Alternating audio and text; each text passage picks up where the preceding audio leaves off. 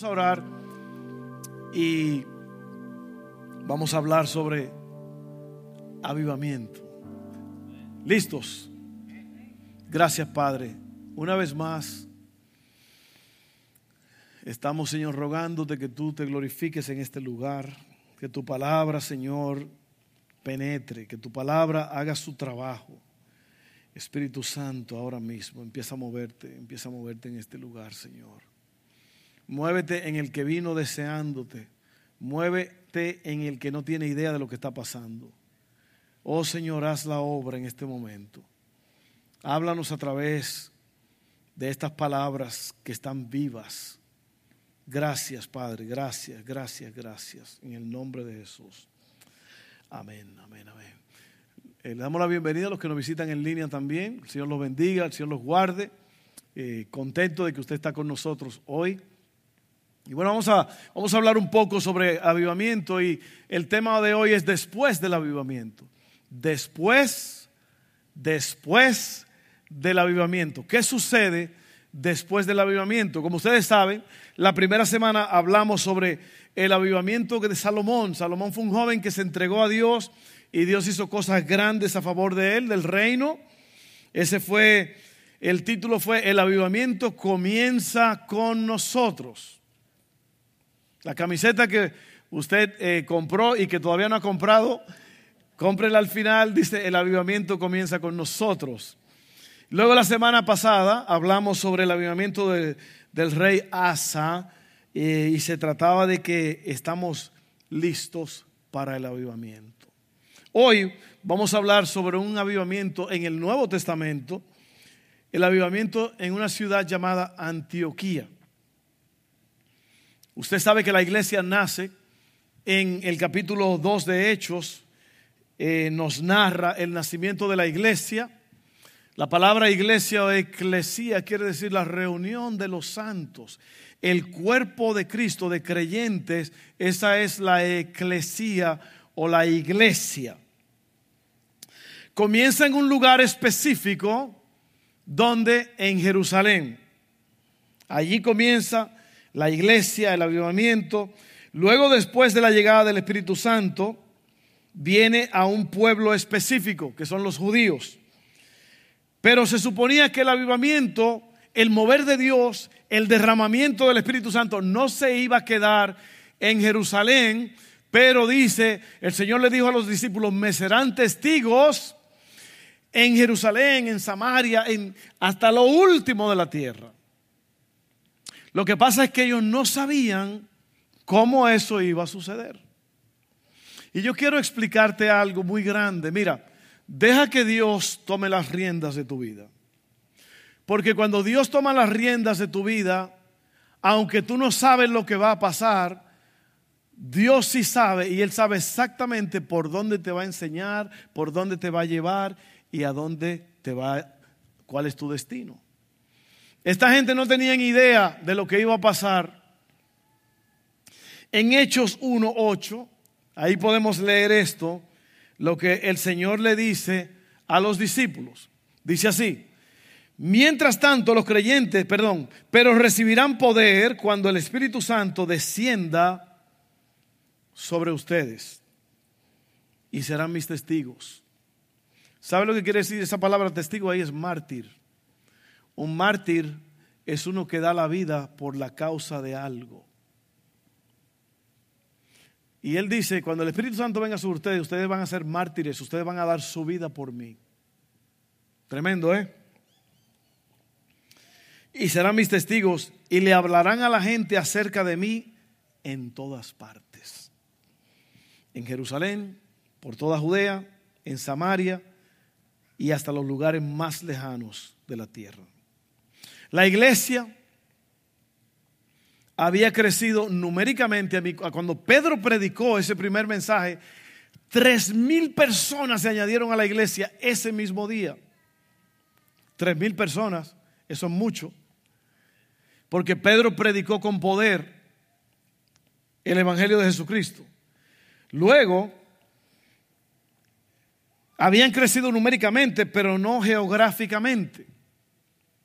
Eso es lo que pasa, por ejemplo, el, el, el, el Keynes Chicken. ¿Cuánto le gusta el, pollo Keynes?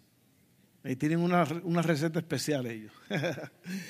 Eh, esa gente comenzaron aquí. Y numéricamente tenían varios Keynes en diferentes lugares. Ahora están en muchos lugares. Ahora crecieron geográficamente. Y no es para comparar a Keynes con la iglesia, pero te quiero decir que así es que son los comienzos. Los comienzos comienzan numéricamente. Alguien crea una receta, alguien vende un producto que es muy popular, muy bueno, muy agradable, y ahora como todo el mundo está viniendo, dicen, wow, queremos llevarlos a, a otras ciudades. Y eso pasó con la iglesia. Hechos 11, 19 dice, mientras tanto los creyentes que fueron dispersados durante la persecución que hubo después de la muerte de Esteban, viajaron tan lejos como Fenicia, Chipre y Antioquía de Siria, predicaban la palabra de Dios, pero solo a los judíos. Esteban, y por eso yo quiero que tú leas el libro de los Hechos, porque allí tú vas a ver la, la, la historia de Esteban, que era un hombre lleno del Espíritu Santo. Y Esteban fue un hombre que cuando él hablaba y predicaba hacía enojar a mucha gente porque él decía la verdad. Algo así como cuando tú le hablas a tus amigos, a tus familiares y te dice, ay, no me venga con eso otra vez. Si pudieran eliminarte a veces hasta te eliminan. Sí, porque la verdad es fuerte. Y Cristo dijo que la condenación se basa en que la luz vino al mundo, pero a la gente le gustó más la oscuridad que la luz. A la gente, óigame bien, a la mayoría de la gente no le gusta la luz le gusta la oscuridad. ¿Sabe por qué Cristo dijo eso? Porque sus obras son malas y no quiere que la luz exponga lo que están haciendo.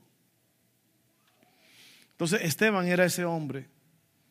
Y, y, cuando oyeron esto, empezaron, buscaron testigos falsos y lo acusaron y lo trajeron, lo avergonzaron. Pero usted tiene que leer el discurso de Esteban para que usted vea lo que Esteban dice. Es todo un capítulo el discurso de Esteban sobre Dios, sobre su gloria, sobre su poder y al final lo apartan, se lo llevan de la, afuera de la ciudad y lo apedrean. Y ahí es cuando él dice, veo, veo a Dios el Padre y veo a su Hijo parado de pie en el lado, en el lugar de honor. Eso fue lo que Esteban ve cuando él se está yendo de este mundo. Eso causó una gran persecución, como que la gente agarró vuelo y empezaron a atacar a los cristianos y, y pasó una, una persecución asombrosa. ¿Y qué pasó? Todo el mundo, entonces esa gente salieron huyendo, fueron esparcidos por todo el mundo. Es lo que te dije ahorita. A veces tú no sabes cómo es que Dios va a hacer las cosas. La muerte de Esteban, que es un mártir, ¿te acuerdas que Cristo dijo, me serán mártires, me serán testigos? Esteban da la vida ahora y a causa de eso la gente se va por todos estos lugares. ¿Qué están haciendo allá en todos esos lugares que están yendo? Están predicando la palabra de Dios. El diablo siempre sale perdiendo. El diablo siempre sale perdiendo. Lo que el diablo planea para destruirte, para atacarte, para matarte, Dios lo convierte siempre en una bendición.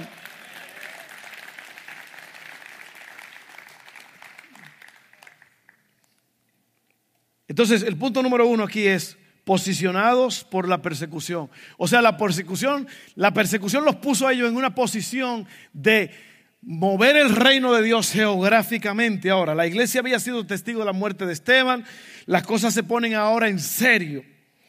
El cristianismo se había convertido en una situación de vida o muerte, que es lo mismo hoy día. Cuando el diablo viene y te ataca, cuando la gente te ataca, cuando los amigos viejos vienen a buscarte, ahí es donde tú en verdad muestras si tú estás en serio con las cosas de Dios. La persecución no es la victoria del diablo, pero es el plan y la dirección de Dios. Amén. Mira, Antioquía, donde fueron ellos, fue una ciudad importante en su día, era la tercera ciudad más grande del imperio romano. Ahora yo, yo quiero que tú entiendas que el imperio romano es el, es el imperio que controla todo el mundo. Esa gente tiene el mejor ejército, los mejores generales, lo mejor de todo. Nadie se puede poner contra este ejército romano. excepto la iglesia. Y mira lo que pasa. Después de Roma y Alejandría, Alejandría estaba ubicada a unas tres. Después de Roma y Alejandría era la ciudad, la tercera ciudad más grande. Estaba ubicada a 300 millas al norte de Jerusalén. En primer lugar, era una ciudad corrupta, donde fueron los, discípulos. Oye esto. Se decía satíricamente que la ciudad era tan corrupta que sus aguas contaminaron a Roma, que estaba a 1300 millas de distancia. O sea, eso es lo que se decía de esta ciudad. Es tan corrupta esta ciudad que ha dañado el agua de una ciudad que está en Roma a 1300 millas de aquí. Roma tenía el poder. Alejandría se trataba de intelecto, Antioquía se trataba de inmoralidad. Antioquía no estaba en la lista de la iglesia de lugares para plantar una iglesia. O sea, estas ciudades son ciudades muy intelectuales, son ciudades inmorales, son ciudades corruptas. Son ciudades donde el mismo diablo está allí haciendo y deshaciendo. Y ahí llegan los discípulos y empiezan a cambiar las cosas. Es como donde tú estás ahora mismo. Dios te ha puesto allí con un propósito. ¿Qué estás haciendo donde tú estás? ¿Tú te estás dejando cambiar por el entorno o estás tú cambiando tu entorno? Mm, piensa en eso. Segunda de Timoteo 3:12 dice así, es cierto, y todo el que quiera vivir una vida de sumisión a Dios en Cristo Jesús sufrirá persecución. ¿Por qué, ¿Por qué, dice esto? Eso no debería molestarte, ni dolerte, ni asombrarte, porque en realidad a mí me pasó. A mí me sacaron de un trabajo porque yo brillaba, mi luz brillaba en ese trabajo. Yo hacía mi trabajo, yo hacía más de lo que me decían, y, al, al jefe no, no le pareció mi presencia allí, porque eran corruptos, todos eran corruptos allí. Y un día me dijeron, ¿sabes que aquí está tu chequecito? Que no ha de ser mucho, vete.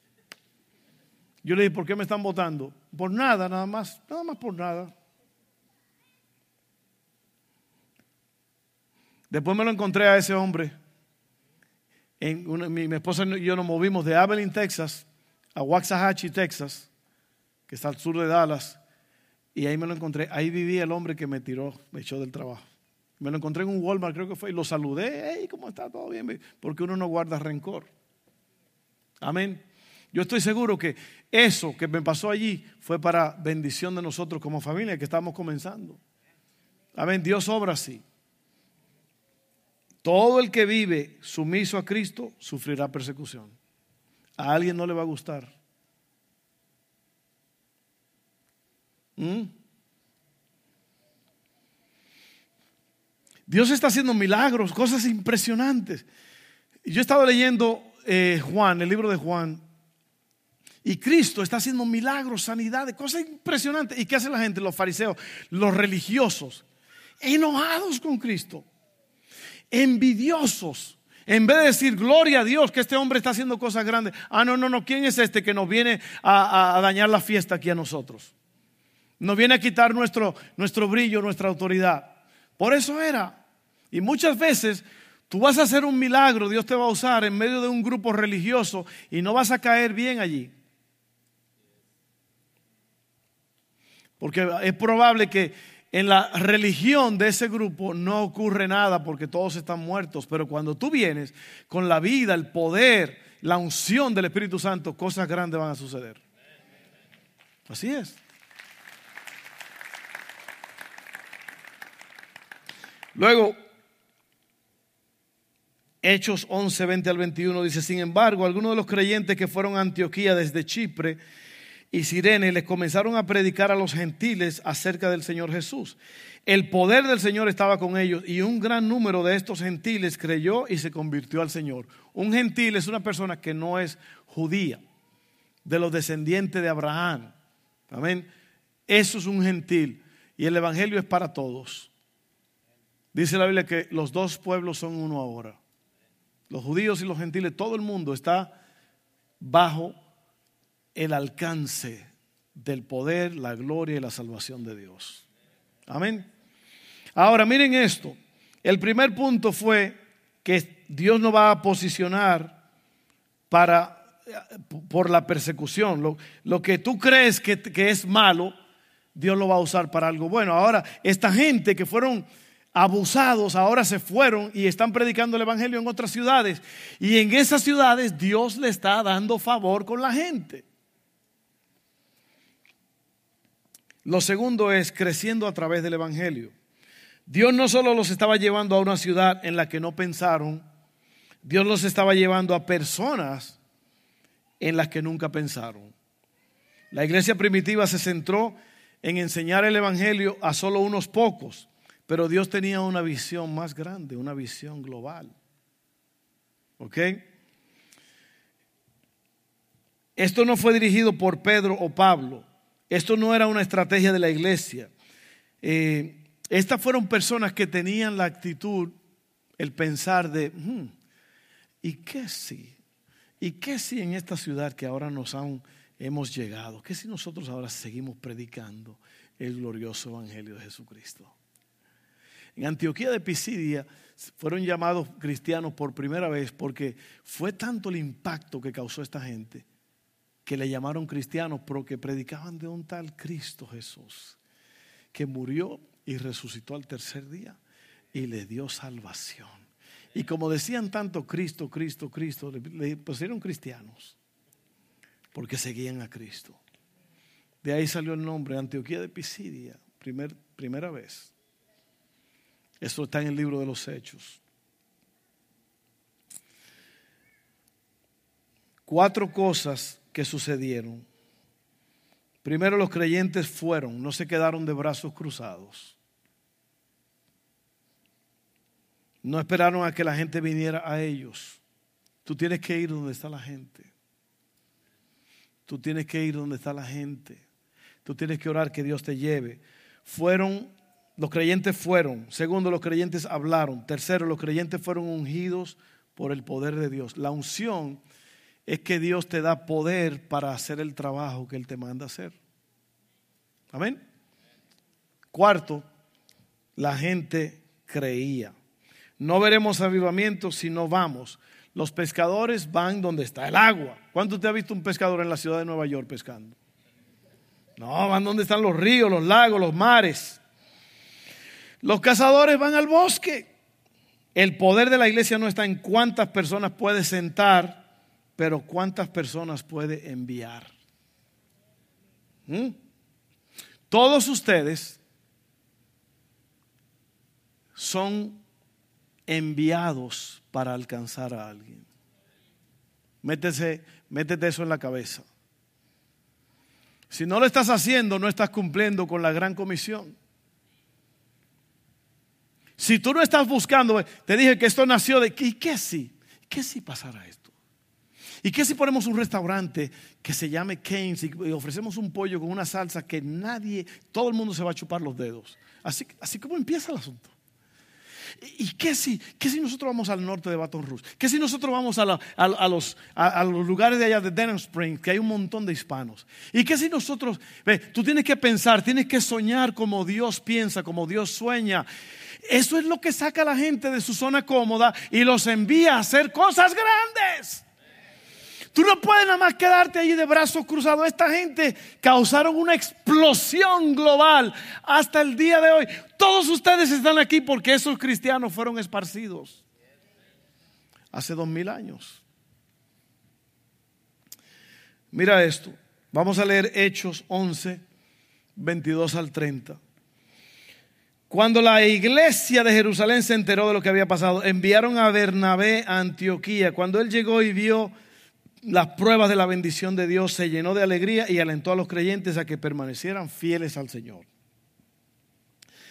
Bernabé era un hombre bueno, lleno del Espíritu Santo y firme en la fe. Y mucha gente llegó al Señor. Después Bernabé siguió hasta Tarso para buscar a Saulo. Cuando lo encontró, lo llevó de regreso a Antioquía. Saulo, Saulo de Tarso es el que se convirtió en Pablo el gran apóstol, el que escribió la mayoría del Nuevo Testamento, Era un perseguidor de la iglesia. Él perseguía a esos que estaban siendo esparcidos. Ahora el Señor se le aparece a él y lo tumba y lo ciega. Y lo llevan a una casita ahí y, y el Señor le dice, quédate ahí hasta que yo te dé las órdenes de lo que voy a hacer. Porque al final del día el Señor es el dueño del universo y Él es el que manda. Las personas que tú más temes, las personas que tú más le has tenido miedo, son las personas que un día a lo mejor te van a servir a ti. Son las personas que te van a decir, dígame qué debo de hacer. Amén, a mí me ha pasado.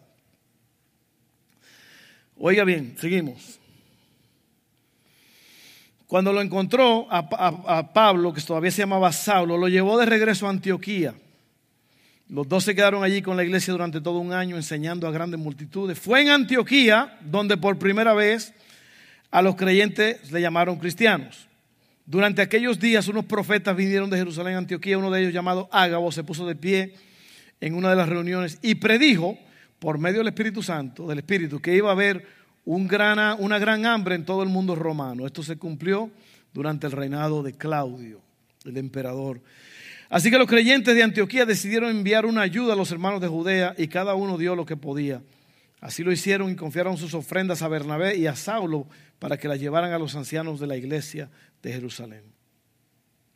Y por último, sostenidos a través del servicio.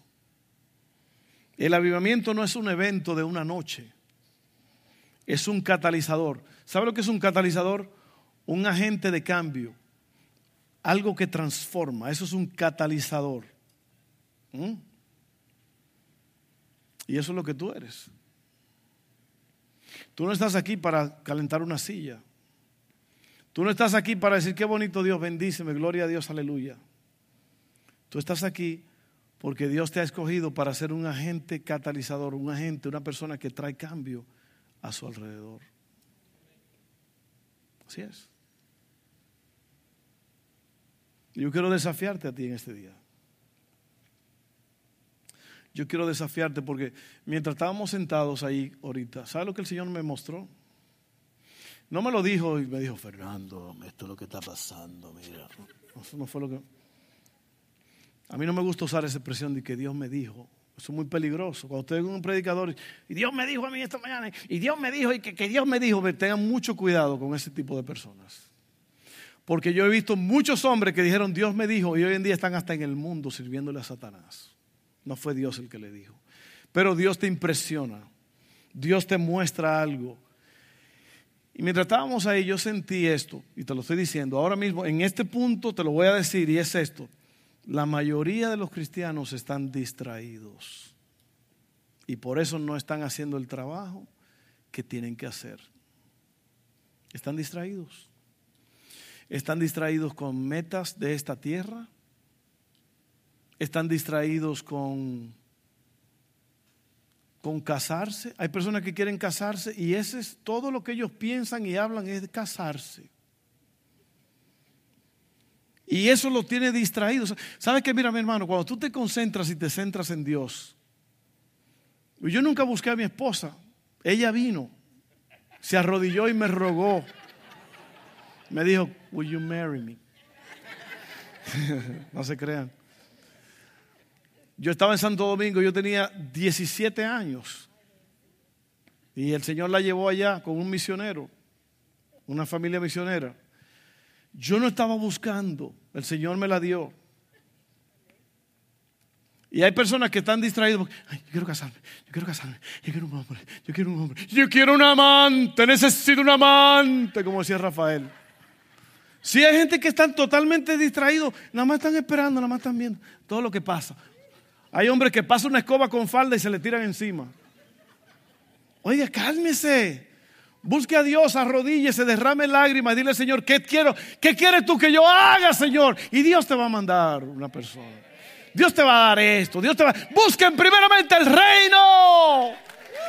Busquen primeramente el reino, el sermón del monte y las demás cosas van a ser añadidas.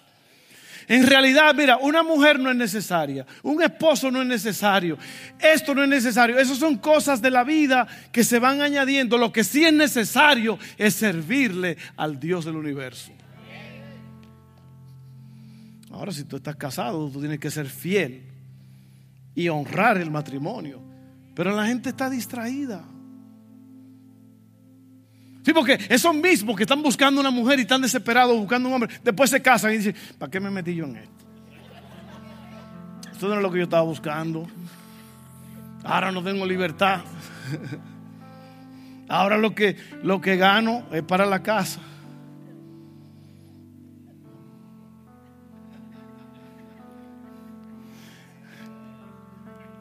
Hay una persona muy querida, amiga mío, que es ministro, un hombre de Dios. Él es soltero. Un tipo elegante, un tipo que fue deportista y es joven. Y él tiene muchos zapatos, muchos, muchos tenis caros, adidas, y todos, tenis lindos y muchas ropitas chulas. Y yo le diga, aprovechate ahora, le digo yo, y compra todas las chucherías que tú quieres, cómpralas ahora, porque esos tenisitos ya cuando te cases, Tú vas a estar buscando en Walmart los clearance de 8 dólares.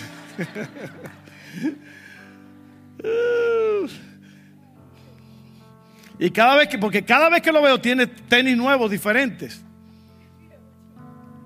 Y yo le digo, haz lo que vas a hacer ahora, porque después no vas a poder más. Sostenidos a través del servicio.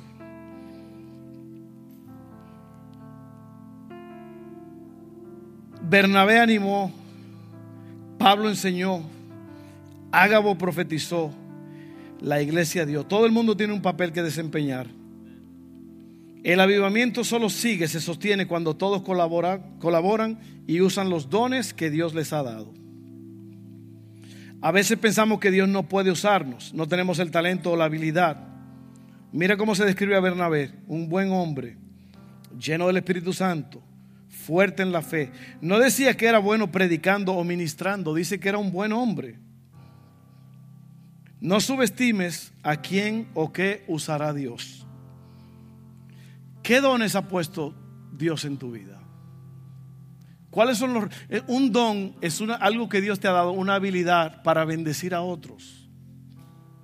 Porque déjame decirte que nunca se trata de ti.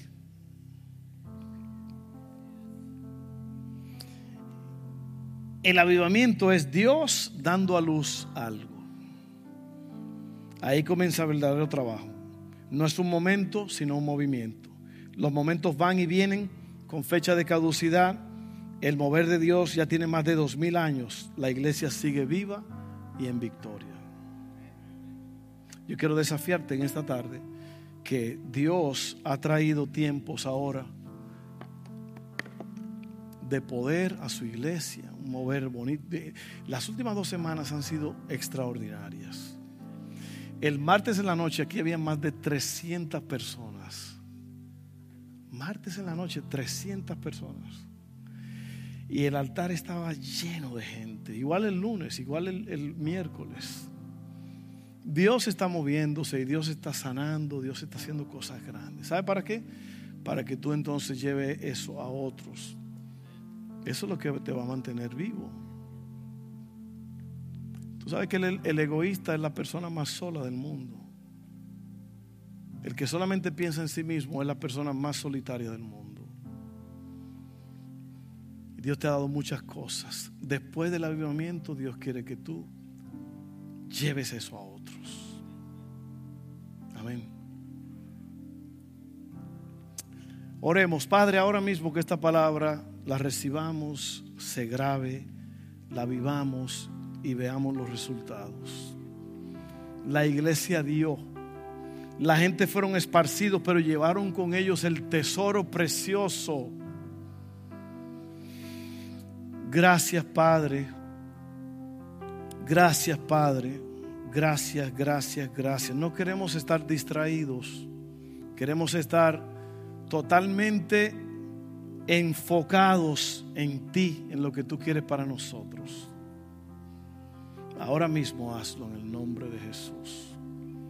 Amén, amén, amén, amén. Bueno, vamos a, yo quiero orar por salvación Y si hay alguien aquí en esta tarde que no ha entregado su vida al Señor Jesús, esto quiere decir que en, Romanos 10 dice que para uno poder ser, ser salvo, salvo de que, bueno, en esta tierra todo el que nace tiene una de dos, de dos destinos. La gloria con Dios y separación eterna de Dios. Ya Jesucristo pagó el precio, ya Dios dio todo lo que tenía que dar para salvarte. Tú eres el que decides. Tú eres el que decides. El infierno está lleno de personas que dijeron o que dicen, se lamentan, me lo dijeron tantas veces. Pastor Fernando me lo dijo mil veces. Y mira dónde estoy ahora. Por toda la eternidad. Yo quiero que tú pienses en eso por un momento, porque eso, eso es duro. Ya de ahí, de la separación de Dios, ya ahí no hay salida. Y sabe que Dios no envía a nadie al infierno, la gente se manda sola. Cristo lo dijo en Juan 3. Dijo, la salvación vino al mundo, la luz vino al mundo, pero a la gente le gustó más la oscuridad que la luz, porque sus obras eran malas. Y es posible que aquí hay alguien que está debatiendo ahora mismo entre si me voy a entregar a Cristo o si voy a seguir amando las tinieblas, la oscuridad. Y yo te garantizo, hermano, que si tú escoges la luz, Dios te va a salvar y vas a tener vida eterna. Pero tú tienes que decidir eso. Eso lo decides tú. Amén. Vamos a orar. Todos oren conmigo esta oración. Padre, te pido perdón por todos mis pecados. Yo confieso con mi boca que Jesucristo es el Señor y que fue levantado de entre los muertos. Yo creo eso. Yo acepto eso. Salva mi alma. Perdóname todos mis pecados. Y por esa confesión, por esa creencia, yo soy salvo. Gracias, Padre. Lléname con tu espíritu. En el nombre de Jesús. Amén.